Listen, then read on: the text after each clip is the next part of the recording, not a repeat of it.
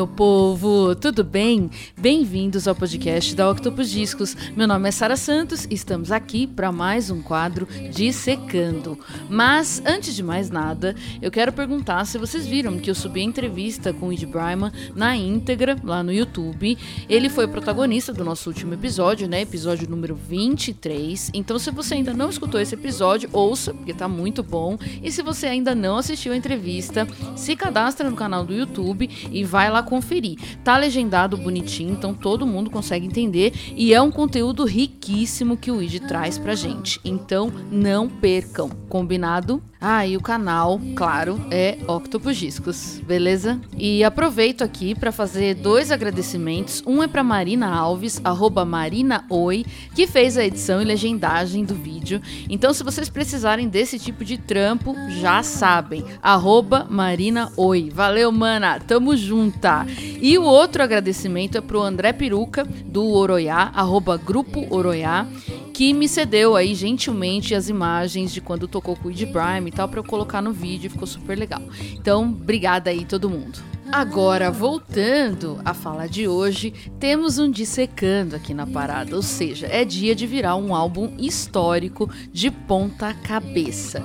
E ora, vejam só, junho é um mês delícia, né? Por quê? Porque muita gente linda faz aniversário em junho. Eu, por exemplo. Não tô zoando, gente. Mas sério, no meio de tantos geminianos malucos, sabe quem nasceu dia 7 de junho e que fez aniversário na última terça-feira? Nada mais, nada menos que o protagonista desse episódio aqui, o mestre Prince. Pois é. Então, esse episódio aqui é a minha forma de parabenizar esse artista genial e de celebrar o legado dele também. Ah, e o melhor drink para acompanhar essa nossa viagem aqui é o bom e velho vinho tinto, né? Purple Drink. Eu já tô com a minha tacinha aqui, ó. E já sabem, quando entra anos 80 aqui na parada, a coisa fica seríssima. Sentimentos são despertados, o corpo não consegue ficar parado, timbres são revividos, polainas são tiradas do armário. Amo! Agora, sem mais delongas, chega de enrolação e bora pro arrebento, porque hoje é dia de dissecar, desmirilhar e descobrir cada pedacinho, cada nuance desse álbum icônico chamado Purple Rain, do lendário e extraordinário mestre Prince. Dearly beloved. We are gathered here today to get through this thing called life. And if the elevator tries to break forever, that's a mighty long time. But I'm to crazy. Punch higher,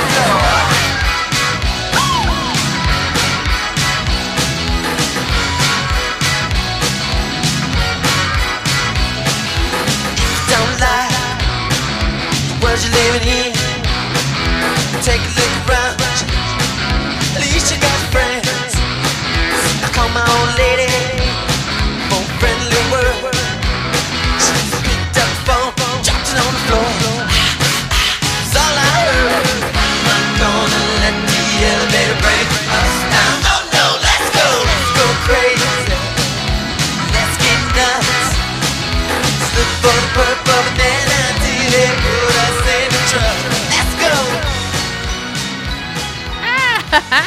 gente, isso aqui vai ser muito divertido, de verdade. E a gente começa aqui exatamente como o disco começa, né? Com a música Let's Go Crazy. Agora, bora de secar, começando pelo pai da criança, né? Prince Rogers Nelson, compositor, multiinstrumentista e produtor, nasceu em 7 de junho de 1958 em Minneapolis, Minnesota, Estados Unidos. Ou seja, Baby Prince foi criado no ódio do frio norte-americano. então, terça, em tese, ele completaria 64 anos de idade, porém, infelizmente, ele deixou esse plano aqui em 2016 com apenas 58 anos de idade. E deixou um legado imensurável também, né? E esse disco que a gente vai destrinchar aqui hoje, o Purple Rain, foi lançado em 25 de junho de 1984 pela Warner e tem nove faixas. Então, nesse mês aqui de junho, o Purple Rain também faz aniversário de 38 anos. Olha que legal! E foi o sexto álbum de estúdio do Prince, que estava então com 26 anos de idade e é creditado a ele e a sua então banda, o The Revolution, que a gente vai falar já já. Para quem não sabe, esse álbum foi criado para ser a trilha sonora do filme de mesmo nome, Purple Rain, que tem o próprio Prince e a banda dele, The Revolution, estrelando. Aí eu te pergunto, você já assistiu o filme também? Se não assistiram, você já tem aí algo para fazer durante essa semana aqui, né? e mano, é anos 80, é um filme meu é pastelão pra caramba e maravilhoso pra caramba. Desapega da qualidade de atuação, porque a parada desse filme é a música, beleza? E quem atua são músicos, não são atores. Então, sem frescura, beleza? Vai com a mente aberta assistir esse filme, que é fantástico. E quem viveu os anos, os anos 80, né, sabe? Quanto mais trash, melhor. Enfim, tem pra alugar no YouTube, no iTunes, é só procurar aí. E na década de 80 tava muito em voga essa coisa de unir música e cinema. Vocês lembram que lá em 82, Mr. Michael Jackson veio com um clipe de thriller e botou o mundo abaixo, né? Porque o clipe é praticamente um curta-metragem e acabou que se tornou um fenômeno mundial, mudou a parada toda, na verdade, né? E a partir disso aí, o audiovisual passou a ter uma importância absurda no mundo da música. Então Prince vem nessa rabeira aí, construindo um disco que é concebido para ser a trilha sonora de um longa-metragem. E lógico, né? Como é um disco dessa época, é óbvio que a gente tem uma sonoridade muito singular aqui, né? É, aproveito para fazer um parênteses aqui para quem ainda não ouviu os episódios número 4 do podcast, que é o da Chaka Khan, e o número 13, que é o do Steve Wonder. Vai lá porque tem muita cultura dos anos 80 esperando por vocês nesses dois episódios, beleza? Voltando aqui e recapitulando o que eu já falei nesses dois episódios que eu acabei de citar, os anos 80 foram anos de pura experimentação, né? De pura descoberta. Da cultura high-tech, sintetizadores, bateria eletrônica, efeito, meu, pra caramba e por aí vai. E o Purple Rain é fruto de tudo isso, combinado na sua excelência. É um baita de um disco experimental e é considerado o mais icônico do Prince, né? E o que teve o maior impacto cultural e comercial na carreira dele. E além de toda a questão musical e audiovisual, esse álbum também teve uma influência absurda na moda. Porque, gente, é Prince, né? Que além de tudo ainda tinha uma presença de palco e um estilo matadores e gato demais, né? Pelo amor. Combo completo. E meu, até chegar no Purple Rain, o Prince tinha uma certa dificuldade de estourar, porque ele sempre teve um som, um funk rock muito peculiar, né?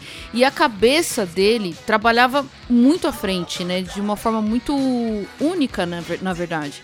Então, até então não tinha sido nada fácil encontrar um lugar para encaixar a música dele e conseguir suceder no mainstream, né? Isso até o Purple Rain, porque depois disso foi um voo global, né? O mundo inteiro soube quem era o Prince. E ele se tornou então um ícone da cultura pop e é um dos maiores exemplos do que foi o espírito revolucionário dos anos 80. Então agora que a gente já introduziu esse descasso aqui, bora conhecer a banda incrível que acompanhou o Prince na construção desse marco histórico. Então, bora falar de The Revolution, que também fez parte da produção do Purple Rain com a liderança do Prince. E essa formação da banda que gravou o Purple Rain acompanhou o Prince de 83 a 86 e quem formou a banda foi o próprio Prince, também lá em Minnesota. E é interessante falar aqui que quando ele montou a The Revolution, ele queria uma banda diversificada, ele queria uma banda multirracial, uma banda multigênero. E isso aqui não foi simplesmente o Prince que tirou da cartola e inventou, não, viu, gente? Ele foi muito influenciado pelo Sly Stone, que já tinha esse pensamento e de quem o Prince era abertamente fãzaço. Então ele vai lá, seleciona todo mundo e no final das contas temos integrantes negros e brancos, homens e mulheres, o que foi maravilhoso para a época, né? Então, começando aqui pela cozinha, como sempre, vamos conhecer cada um deles. Na batera e percussão, temos Robert B. Rifkin, conhecido como Bob Z. Ele também nasceu em Minneapolis em 9 de janeiro de 1956 e está aí no auge de seus 66 anos de idade. E meu, o Bob Z era motorista do Prince antes de ser selecionado por ele para entrar no The Revolution. E na época que ele era motorista, ele fala que eles ficaram muito amigos, muito próximos e que inclusive isso acabou dificultando depois o lado profissional na banda, né? E a gente sabe que realmente isso pode acontecer. Outra coisa muito interessante que o Bob Z fala é que na época da gravação do Purple Rain, o Prince tinha o hábito de andar com uma câmera e ele filmava tudo que eles faziam ali, ensaios, apresentações e tal.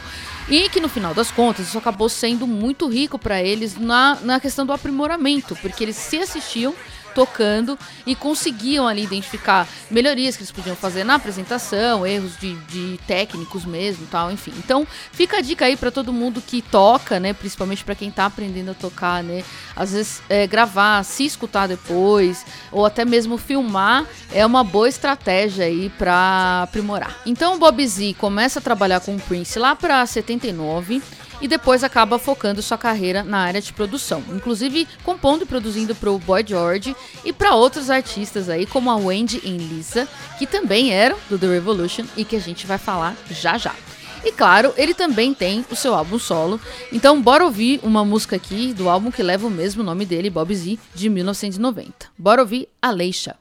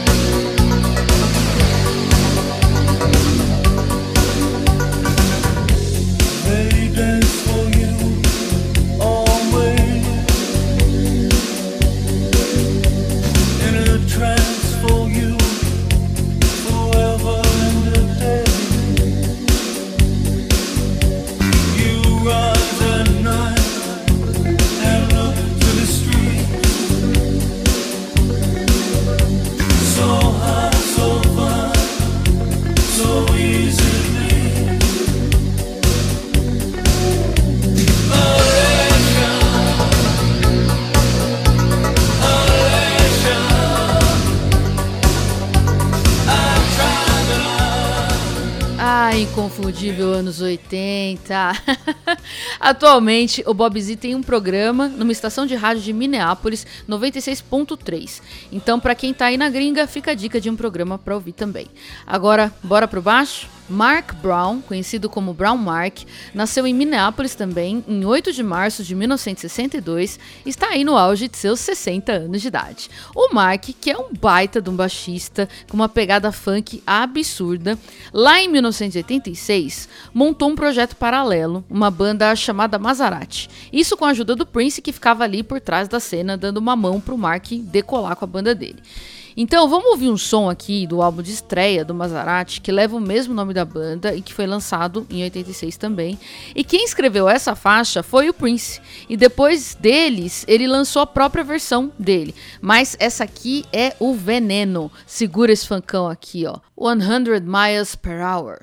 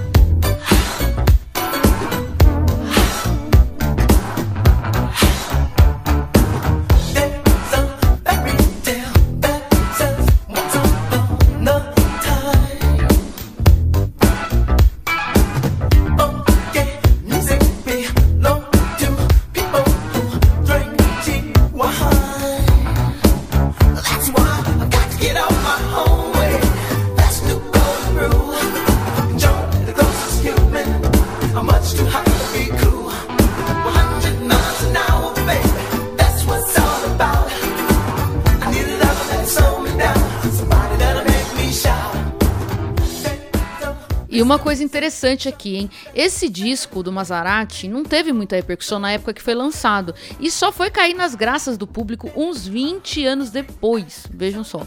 E virou assim um disco cult, super procurado, caro pra caramba, tá ligado? E a gente sabe que isso acontece mesmo, né?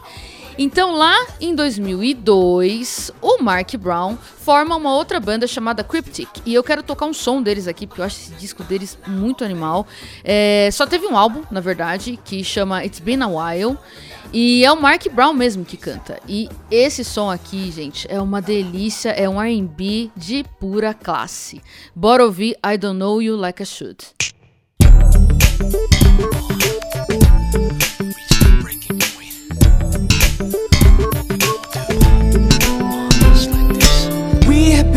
Together for some time and now we've grown apart. It seemed to be so much easier from the start. As time passes by, the more and more I realize of you. I only know one minute part. Yeah. I don't know you like I should, and you don't know me very well. Baby, I can tell. What are we gonna do? What are we gonna do? I thought I loved you. I thought I loved Baby, you. I can tell you feel the same way. Help me comprehend just what this is we're feeling. I thought we had something so special, but the truth's revealing. What we have is superficial, no potential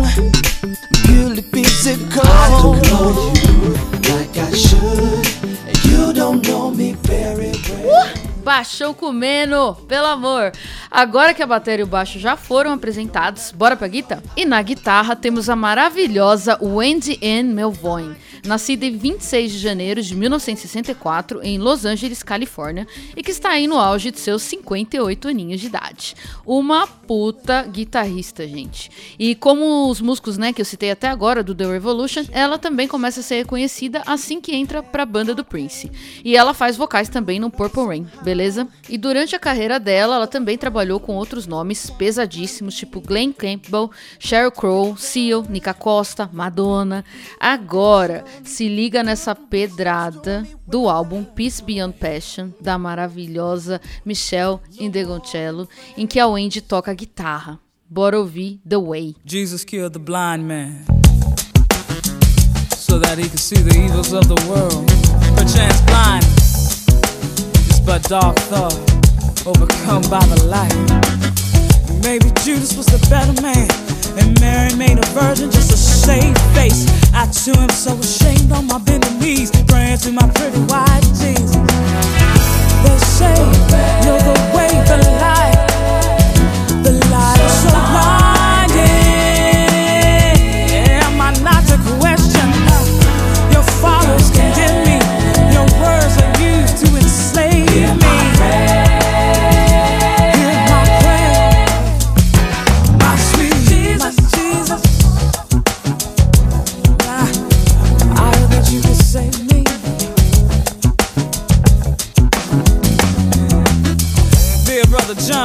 convinced himself of his wisdom to judge, to forgive, condemn.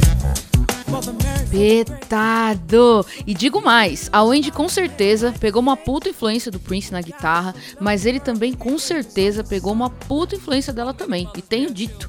E depois tem mais material aqui dela para rolar, mas como é uma parceria dela com a outra integrante do The Revolution, vamos já apresentar, então, né, o outro mulherão dessa banda. Bora pro teclado. E nas teclas temos Lisa Coleman, nascida em 17 de agosto de 1960 em Los Angeles, Califa também. Ou seja, conterrânea da Wendy, né, que a gente acabou de falar. E ela está aí no auge de seus 61 anos de idade e também canta no Purple Rain. Trabalhou com muita gente foda, Johnny Mitchell, Pearl Jam, Gwen Stefani e por aí vai. E eu acabei de falar para vocês, né, que tinha mais coisa para mostrar da guitarrista Wendy. Pois é, ela e a tecladista Lisa formaram o duo Wendy em Lisa. Além disso, elas também fizeram muitas músicas para TV, para séries e afins. E durante muitos anos elas foram um casal, gente. Daí, em 87, elas lançaram o álbum de estreia do duo, que leva o nome da dupla. E quem produziu esse disco delas foi o Batera do The Revolution, o Bob Z, de quem a gente falou lá atrás. E com esse som aqui que eu vou rolar agora, as duas foram parar nos top, gente, top da Billboard. Vamos ouvir Waterfall, que eu acho foda demais. E é a Guita que canta a Wendy.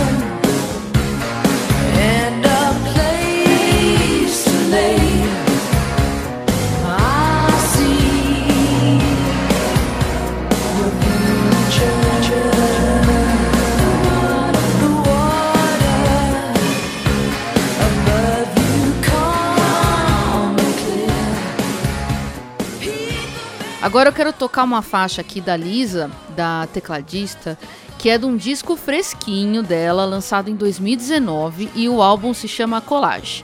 E foi lançado de forma independente e é animal, animal. É, o som chama Piano Bites e a Wendy também tá na guitarra e lógico a Lisa tá no piano, né? E como eu amo tudo que é experimental, esse disco aqui em especial traz um casamento muito lindo da música clássica com a música eletrônica. Então segura essa delícia aqui, ó. Piano Bites.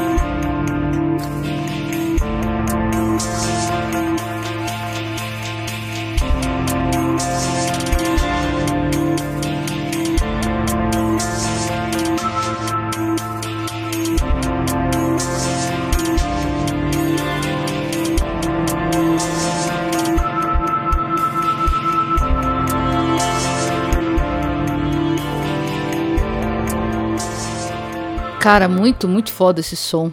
Eu adoro o som dessa onda aqui, ó, meio cinemática. Agora bora pro outro tecladista. Matt Fink, conhecido como Dr. Fink, nasceu em 8 de fevereiro de 1958 em Minneapolis e está aí no auge de seus 64 anos de idade. Além de ser conhecido pelo seu trabalho com Prince, ele também trabalhou com bastante gente, Puff Daddy, The Rembrandts, Chris Starr, Mark Moser, e hoje ele tem o seu próprio estúdio de gravação e se dedica à engenharia de som e produção. E gente, o Matt tem um trabalho solo aí muito interessante, pelo menos para mim, né? Do meu ponto de vista, pro meu gosto, eu adoro adoro. É, ele tem um disco que chama Horror Movie Madness de 1995, que são releituras de temas de filmes de terror. Então tem releituras do tema de Halloween, de Hellraiser. Meu, é muito foda. Eu amo trilha e ainda por cima eu amo filme de terror. Então é lógico que eu vou pirar, né, nos discos dele. E ele tem um outro disco de 94 que chama Music of the Vampires. E esse é de composições próprias dele. Gente, tem uma música, Animalhas, esse disco todo é muito foda. Tem uma aqui que eu quero tocar, que chama Rapture of the Moonlight.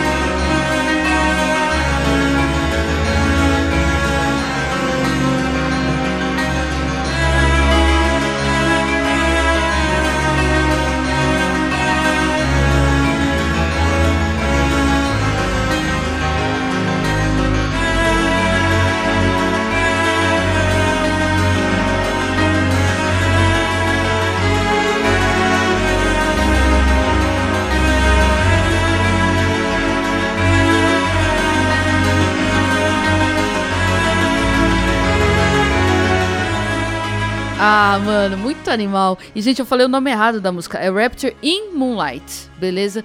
E um salve aqui pro meu irmão trevoso, Leandro Dias. Saudade demais, meu irmão. Te amo. Então, gente, é... isso aqui é um discão pra tocar no Halloween, hein? Fica a dica. E é isso aí, gente. A banda The Revolution está devidamente apresentada. Olha que loucura foi isso aqui. Então agora vamos falar um pouquinho mais do filme. Eu já antecipo, já aviso que pequenos spoilers podem fazer parte desse episódio aqui, porque a gente está falando de um álbum de trilha sonora. É, mas acho que nada muito comprometedor, não, viu? E se for também, gente, paciência, certo? Então o mote do filme é o seguinte: o Prince é um músico chamado The Kid que tá ali tentando emplacar a carreira com a sua banda, a The Revolution.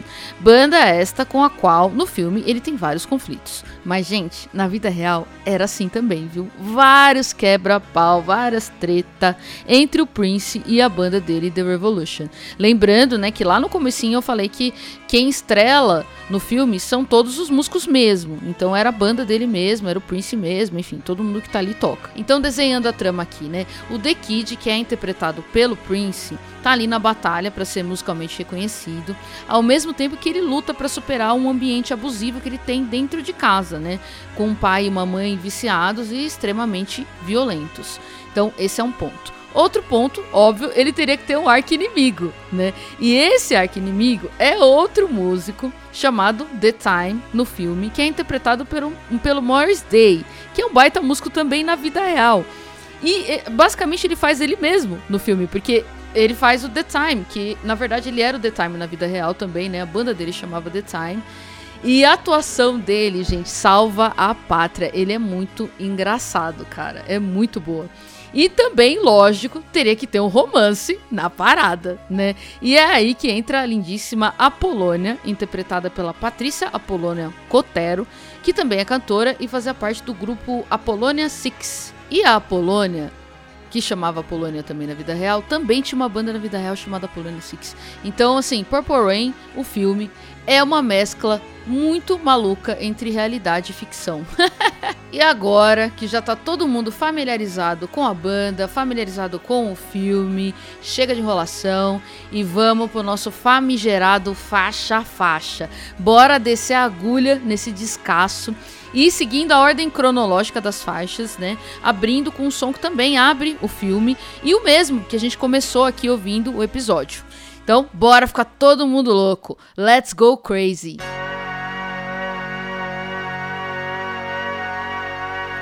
We are gathered here today to get through this thing called life. Forever, that's a mighty long time. But I'm tell punch a floor.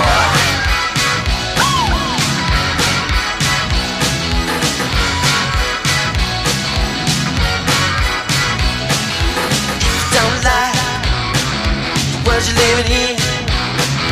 Take a look you got friends. I call my old lady for friendly word. She picked up the phone, dropped it on the floor. It's all I heard. I'm not gonna let the elevator break us down. Oh no, let's go, let's go crazy.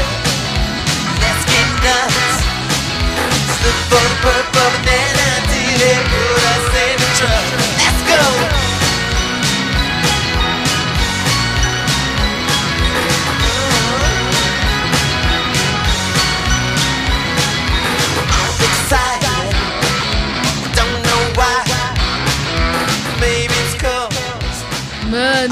filme é muito foda, porque ele entra com essa música todo lindão, com aquela motoca roxa linda da capa, tá ligado? Do disco. E só por essa cena aí já vale dar o play.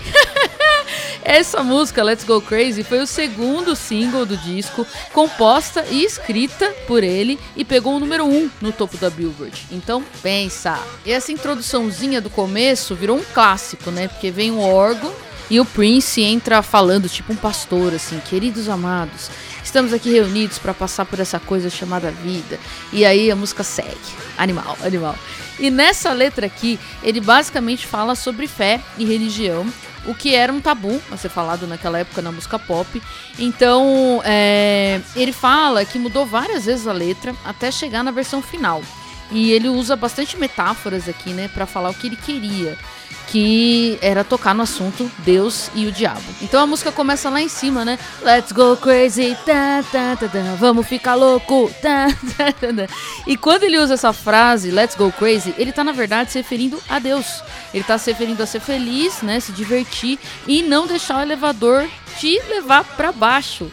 E na música, né, quando ele usa o, a palavra elevador, né, the elevator, que é aquela parte I'm not gonna let the elevator bring us down. Ele está, na verdade, se referindo ao cramunhão, ao capiroto, sacou? Não deixar o diabo te levar para baixo. Numa entrevista que ele deu para Musician Magazine em 1997, ele explica isso. Se liga. Eu tive que mudar as palavras porque você não podia dizer isso no rádio. The elevator era na verdade Satanás. E Let's Go Crazy era Deus para mim. Era fique feliz, mantenha o foco e você pode vencer o elevador. E se vocês não sabem, o Prince era um cara de muita fé. Então é sobre isso, é sobre acreditar em Deus, viver intensamente, manter o foco, né? E não deixar o mal te levar para baixo, porque tem um lugar muito melhor para nós depois dessa vida aqui. Agora bora ouvir um sampler desse som aqui, porque eu não me aguento, né? Segura aí que a coisa vai ficar pesada. O Public Enemy sampleou Let's Go Crazy no clássico álbum Fear of a Black Planet de 1990. Segura aí, ó. Brothers Gonna Work It Out.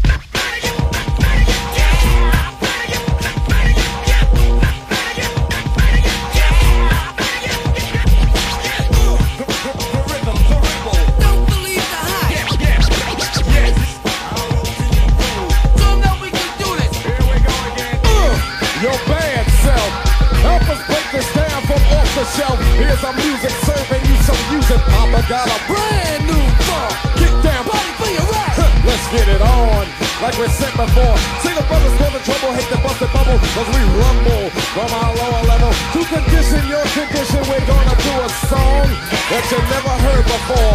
Make it all jump along to the education. Brothers gotta work it out and stop chasing.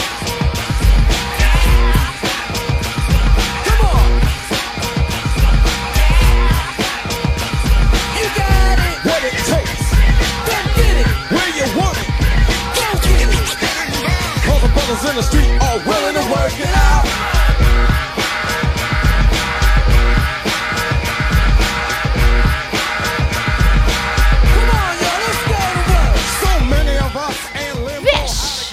Agora, bora pra próxima faixa do disco, segunda faixa, Take Me With You.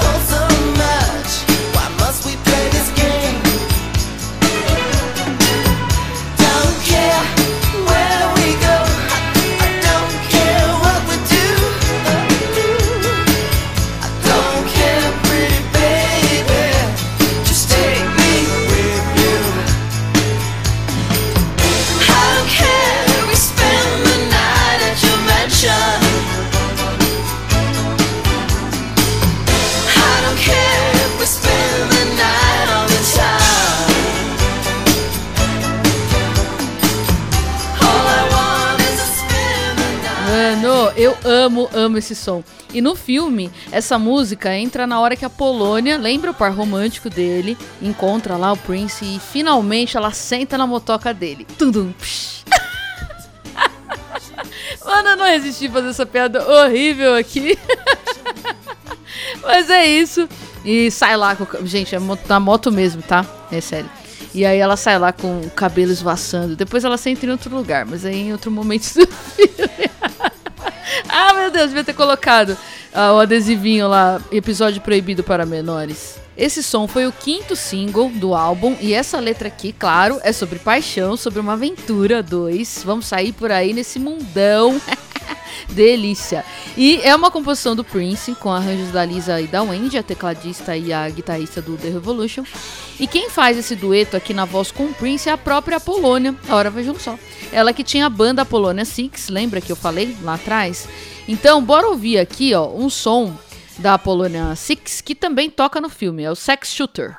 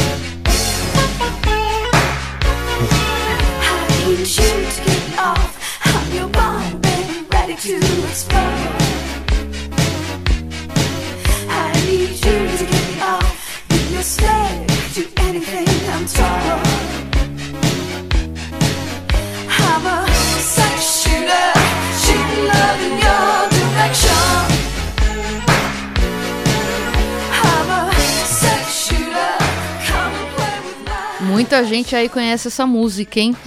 Agora voltando aqui pra Take Me With You, nas cordas dessa música, na gravação, né, do, do Purple Rain, tem um trio que a gente vai topar em outras faixas também mais pra frente, que são, no violino estava Novinovog, uma grande violonista que também tocou com muita gente, violinista, gente, desculpa. Ela tocou com a Carly Simon, é, 10,000 Maniacs, Bonnie Wright, Michael Jackson e por aí vai. No cello, tava a violoncelista e maestra Suzy Katayama e colaborou com bastante gente também, tipo Earth, Wind and Fire, Sarah Vaughan, Madonna, Guns N' Roses. Inclusive, ela fez vários arranjos do Chinese Democracy, do Guns, louco, né? E no cello também, e de mais cordas, tava o David Coleman, um multi-instrumentista que era irmão da Lisa Coleman, a tecladista do The Revolution. E, infelizmente, ele já faleceu. E além de trabalhar com o Prince, ele também trabalhou com uma galera aí da pesada, tipo as próprias Wendy e Lisa, Red Hot Chili Peppers, The Rainbirds, Amy Mann, Sheila E. O cara era, meu, fodão, assim. E tem um outro clássico do Prince, de outro álbum, que veio depois do Purple Rain, né? E que eu quero aproveitar e tocar aqui, já que eu tô falando do David Coleman, né? Ele compôs, tocou cello, percussão e um instrumento de cordas milenar chamado oud. É, em nada mais nada menos que a música Around the World in a Day, que dá nome a esse disco icônico do Prince de 85, é, que né, sucedeu aí o Purple Rain. Então o cara era monstrão mesmo. E um parênteses aqui, ó, para quem ficou curioso sobre esse instrumento, porque eu fiquei, esse tal de oud, tem um vídeo muito foda no canal Trama Radiola, em que o grande Sérgio Dias toca e explica a origem desse instrumento, é muito legal. Então procurem lá que vale a pena. Agora bora ouvir esse som aqui em que o David toca praticamente tudo e compôs também. Around the World in a Day.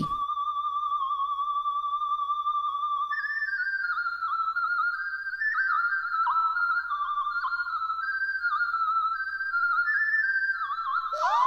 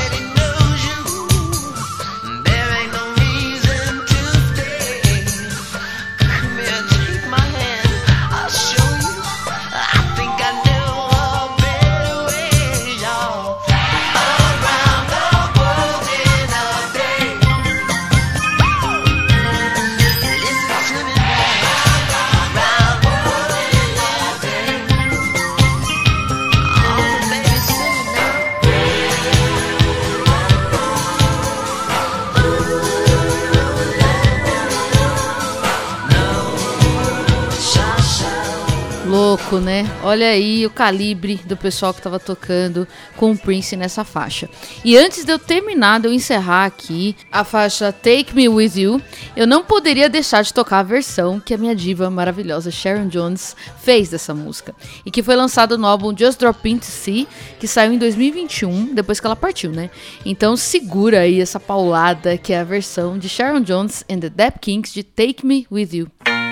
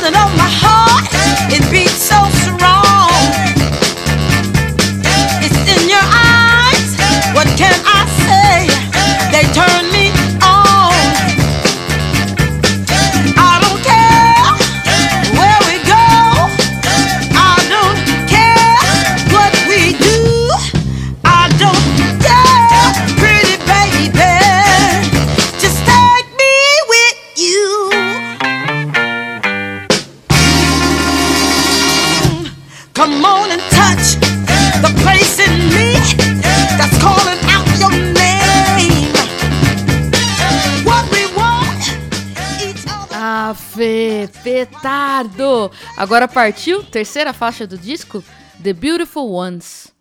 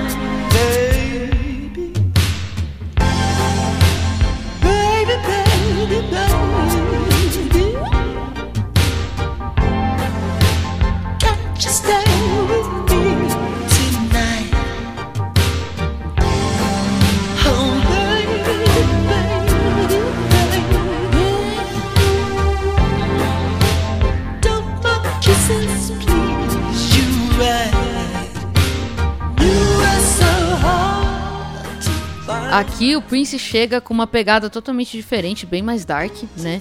E é uma baita apresentação vocal, ele começa aí com os falsetinhos bem característicos dele e tal. E de repente o, o som começa a crescer, entrar numa agonia aí, com um vocal bem agressivo, rasgado, mais pro final da música, né? Lógico que não dá pra eu tocar a música inteira aqui, senão o episódio vai ficar com 50 horas. Mas é isso aí. E essa letra é basicamente sobre um triângulo amoroso em que ele deixa claro que quer a outra pessoa, mas que ela precisa se decidir se quer ficar com ele ou com outro cara. Quem nunca, né?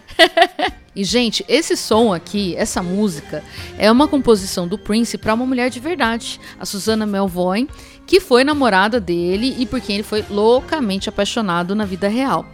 E ela era irmã da guitarrista do The Revolution, a Wendy Melvoin. Ela também cantava Susana inclusive trabalhou em vários projetos com o Prince na vida real.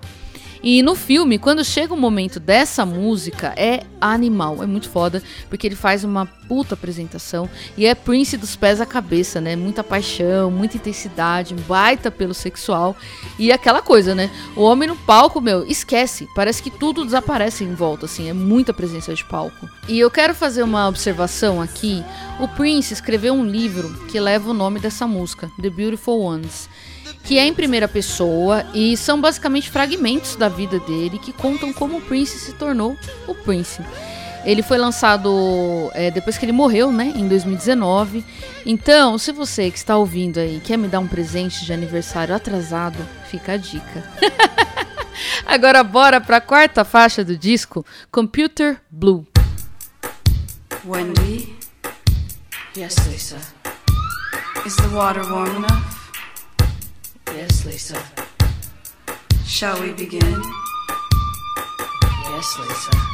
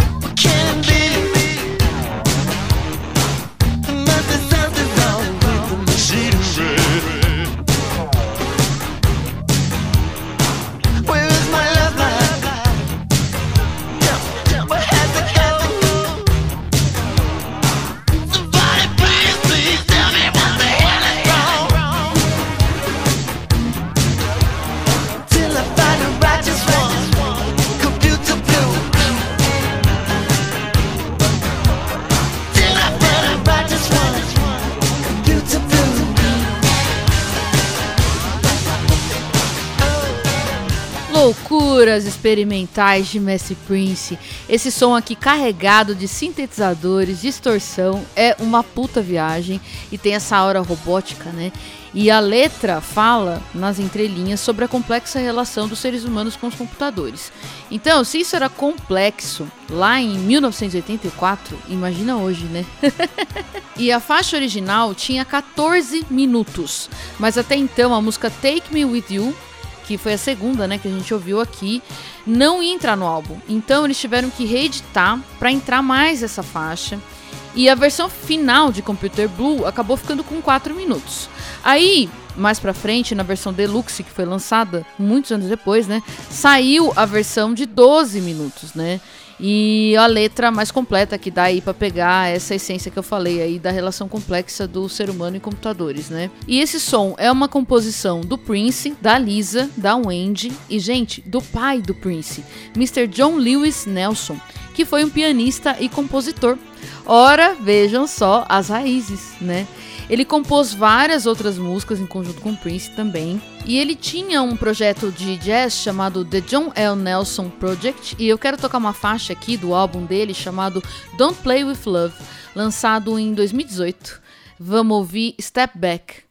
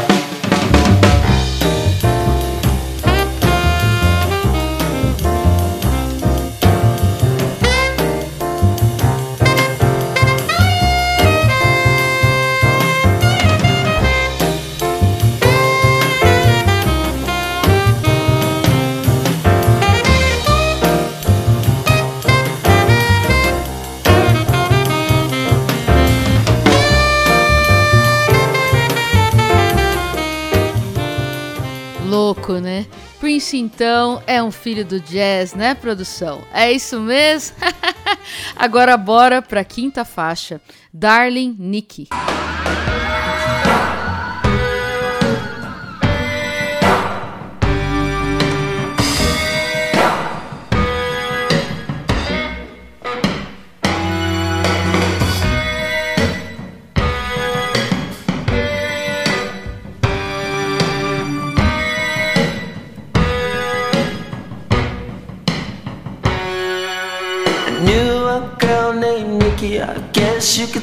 She was a sex fiend. I met her in a hotel lobby, masturbating with a magazine. She said, How How'd you like to waste some time? And I could not resist when I saw little Nicky grind.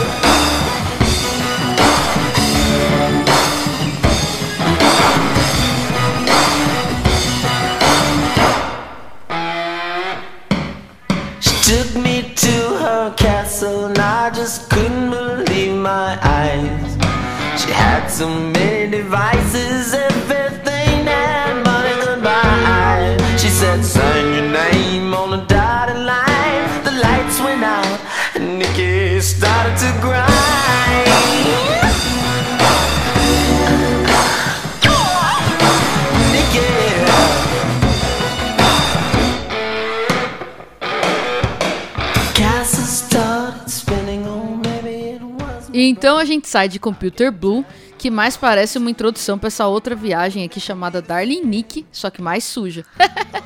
e mais uma composição do Prince, né? No finalzinho, bem no final da música, tem aquela lendária parte do vocal ao contrário. E isso bem na época do pânico satânico, né, gente? Vocês lembram disso? Que falavam que se a gente rolasse os discos ao contrário e eu via adorações ao demônio, a voz do diabo e tudo era magia negra. Bastava ser diferente do convencional que, meu, é, tava atrelado ao diabo. Impressionante. E o Prince, né, pra adiantar o serviço, já fez ao contrário pra ninguém ter o trabalho. E, gente, essa faixa aqui é polêmica atrás de polêmica mesmo. Vocês estão ligados aquele adesivo que ia nos CDs antigamente, né? Até hoje tem, né? Parental Advisory, conteúdo explícito. Pois é, surgiu por causa dessa faixa aqui, ó. Por causa de Darling Nick. Sério. Porque essa letra aqui é pura lascívia, é sexo do começo ao fim, literalmente. Termina num clímax, inclusive. e é sobre uma mulher muito, mas muito sexy, que manja muito dos Paranauê. Nick era muito sabida. E tem uma frase bem mais explícita na letra, em que ele fala que a Nick estava ali se masturbando com uma revista. Então pensa, né? Purple Rain bombando nas rádios, tomando de assalto as paradas, os pais ouvindo em casa e as criancinhas cantando Masturbating with the magazine. Daí virou polêmica geral. E essa polêmica foi liderada pela Mary Tipper Gore, que na época era ex-mulher do. Oh, não, na época ela era mulher, né? Hoje ela é ex-mulher do Al Gore, que foi ex-presidente dos Estados Unidos, na era Bill Clinton. Vocês lembram disso? E acabou que, a partir disso, as gravadoras começaram a colocar o adesivo de conteúdo explícito nos álbuns. Olha só, né? E o Prince fazendo história desde sempre, né? Agora a gente vai chegar no lado B do disco. E o lado B começa do jeito que eu gosto. Sexta faixa, então, bora ouvir essa paulada chamada When Doves Cry.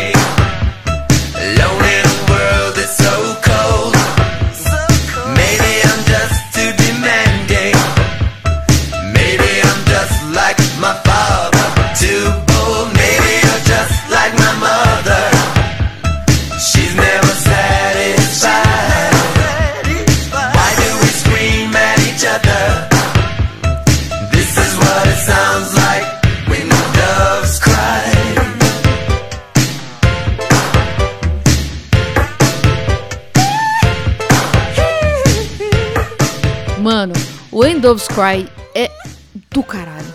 Pelo amor. Todinha do Prince, né? Aliás, tudo é Prince, né? Tudo é dele.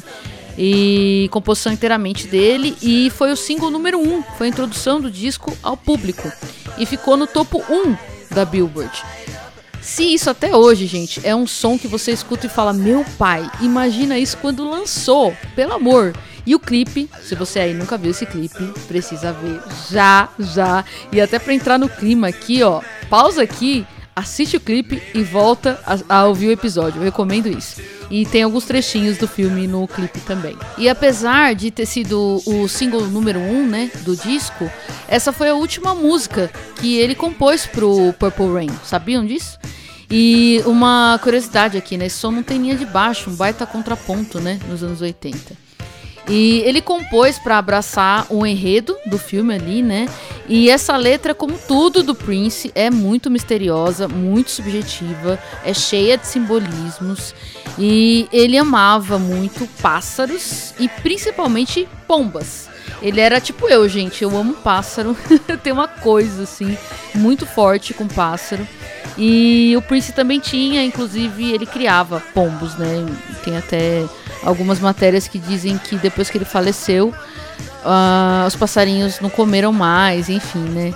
E eu entendo que realmente isso pode, pode acontecer. São bichos muito inteligentes e muito sensíveis, né? Então, o nome da música em si, né? When Doves Cry, quando as pombas choram, já é muito reflexivo. A letra fala sobre duas pessoas que estão ali se desentendendo e a coisa tá ficando muito feia, mas que de repente parece que ele começa a entender, realizar que ambos têm seus problemas e suas dificuldades. Em meio a isso, ele traz comparações com o comportamento dos pais e como isso afeta o próprio comportamento dele, né? Então a terapia estava em dia aqui quando o Prince escreveu essa letra aqui. Agora, peraí, peraí, que a gente tem que ouvir um clássico dos anos 90 do MC Hammer, que sampleou In Doves Cry no álbum Please Hammer Don't Hurt Them. Vamos ouvir Pray.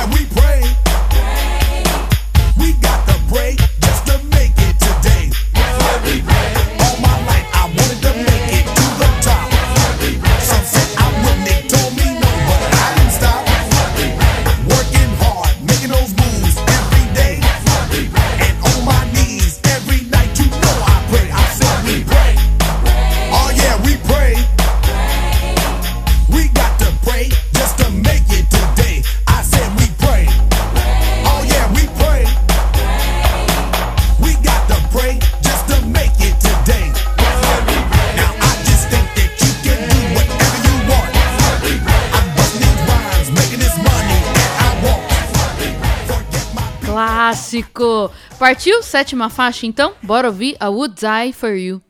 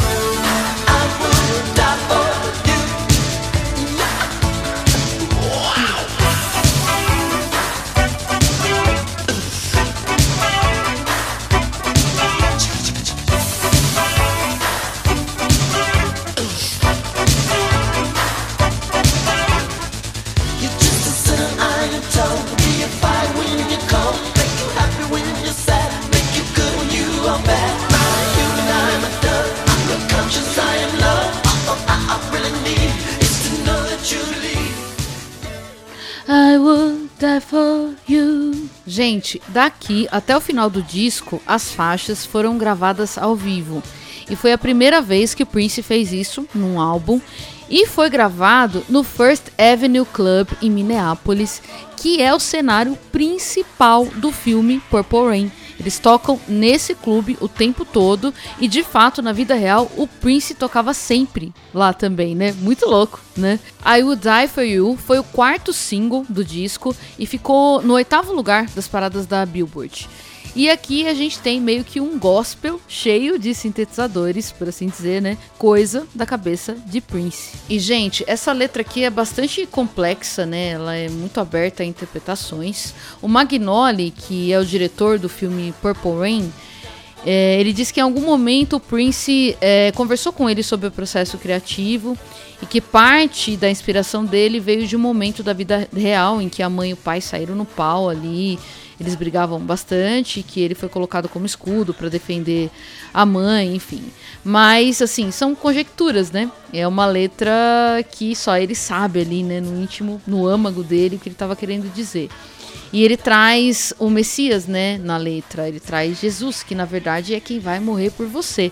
E mais uma vez aqui o lado muito espiritual, né, do Prince na mesa.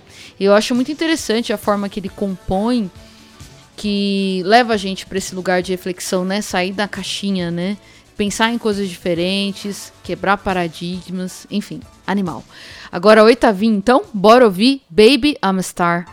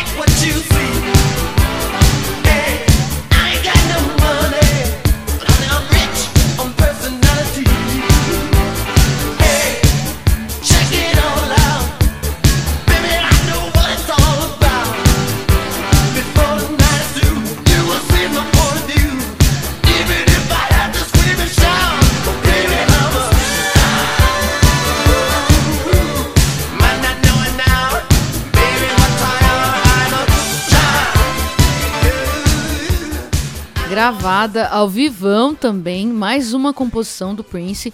E além do The Revolution nos instrumentos, aparece de novo aqui aquele trio de cordas que a gente citou lá atrás na faixa Take Me With You.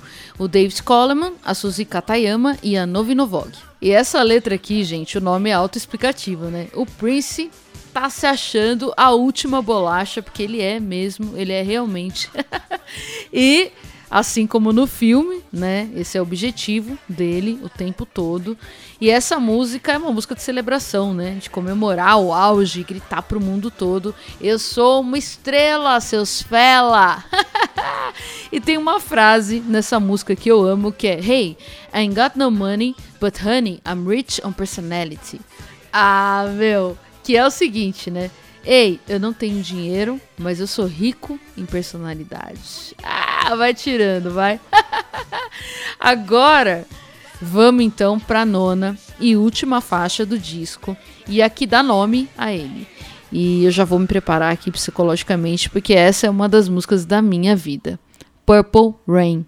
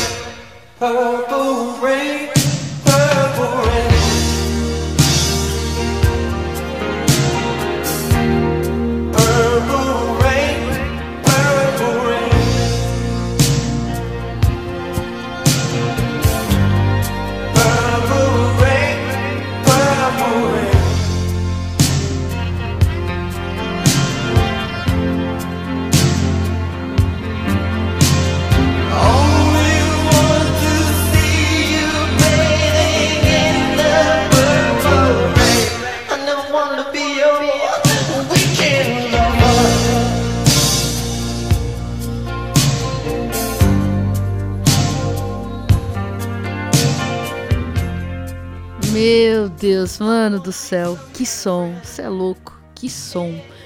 E quando essa música saiu, gente, eu não era nem nascida, mas depois de grande foi ela que me levou até o Prince e eu acho que muita gente também, né?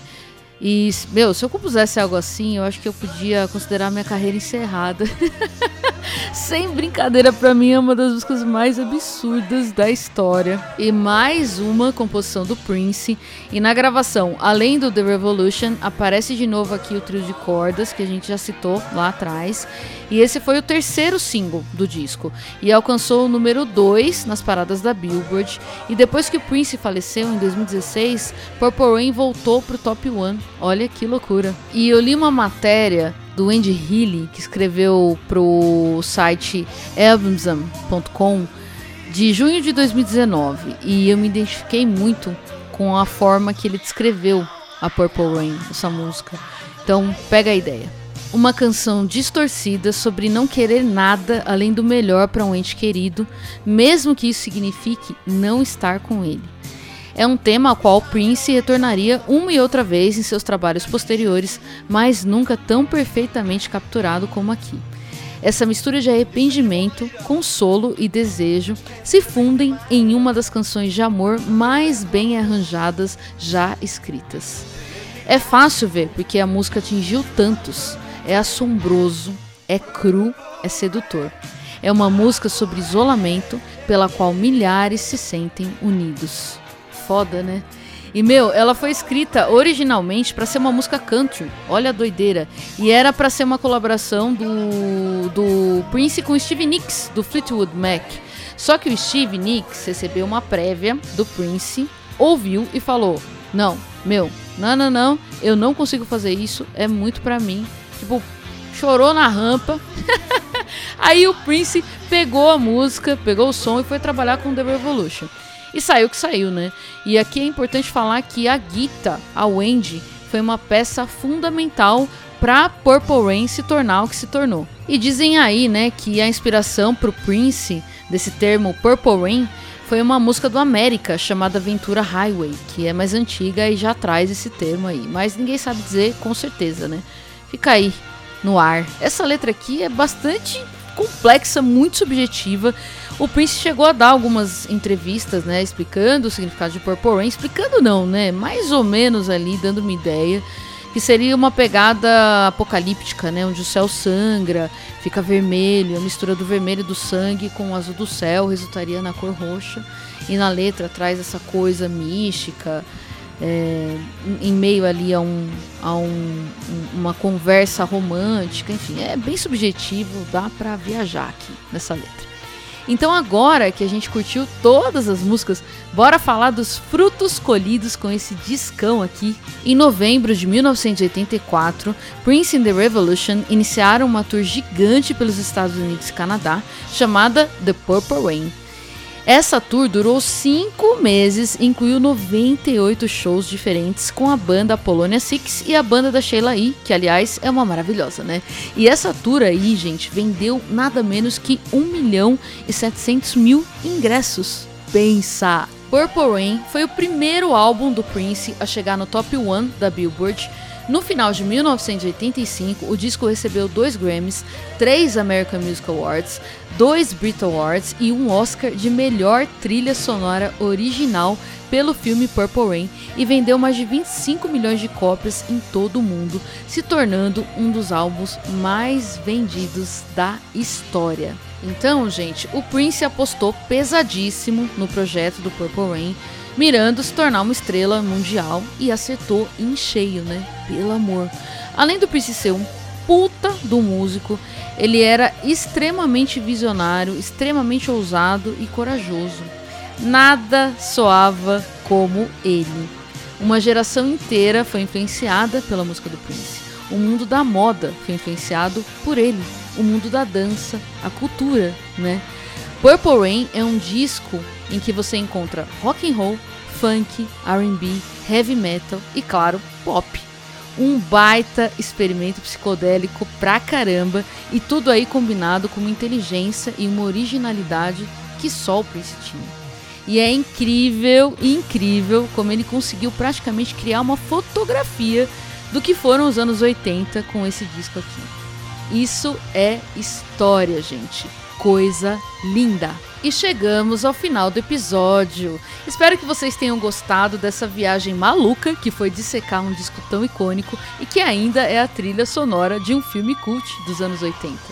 Foi, gente, um baita desafio fazer tudo caber no episódio só.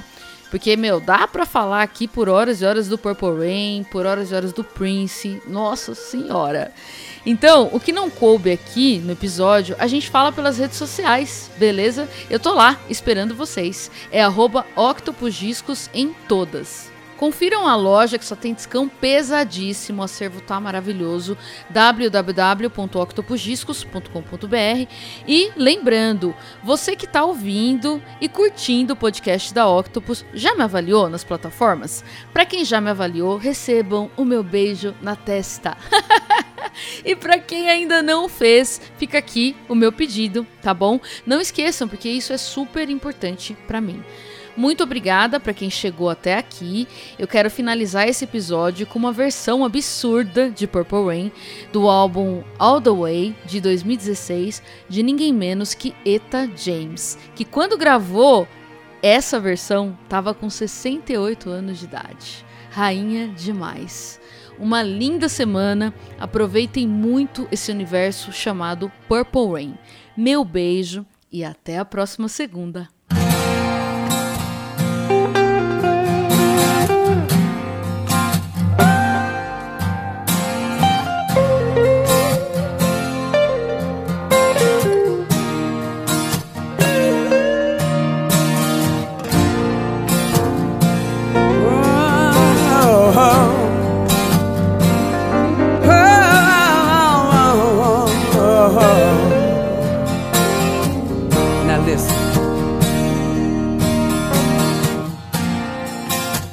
Never meant to cause you any sorrow. Mm-mm. I never meant to cause you any pain. I only wanted one time to see you laughing. Only wanna see purple rain, purple rain.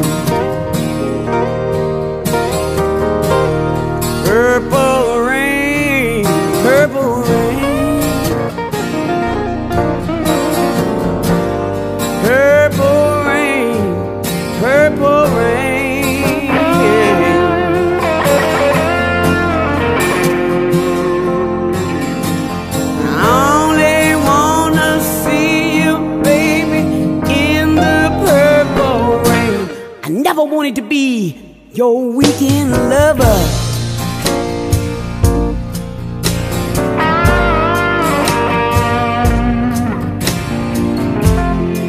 I only wanted to be some kind of friend.